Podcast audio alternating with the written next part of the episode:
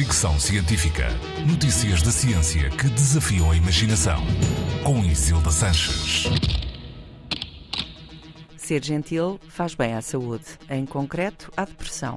Estudo da Universidade do Ohio, nos Estados Unidos, publicado no Journal of Positive Psychiatry, concluiu que os atos de gentileza, fazer bem aos outros, retira o foco dos nossos problemas e alivia sentimentos de depressão e ansiedade.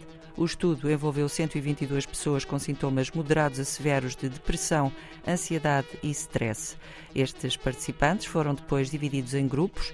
Uns envolveram-se em técnicas de terapia cognitiva comportamental, normalmente usadas no tratamento destes casos, nomeadamente atividades sociais e identificação de problemas ou reavaliação cognitiva.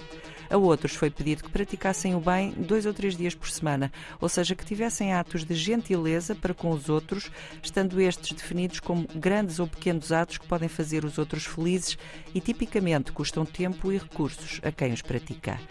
Entre os atos gentis praticados, já agora, os participantes fizeram bolinhos para os amigos, ofereceram boleias e escreveram notas de encorajamento. Depois de cinco semanas a cumprir estas instruções, os participantes foram de novo avaliados e continuaram a ser seguidos durante mais cinco semanas.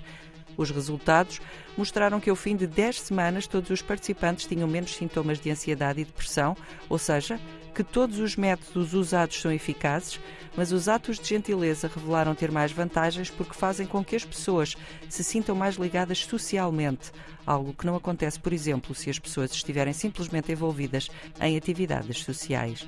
Dizem os autores que nem toda a gente tem condições financeiras para fazer terapia quando está deprimida e esta descoberta pode ajudar a encontrar formas simples de combater a depressão sem necessidade de um terapeuta. Fazer o bem faz bem. Fricção Científica.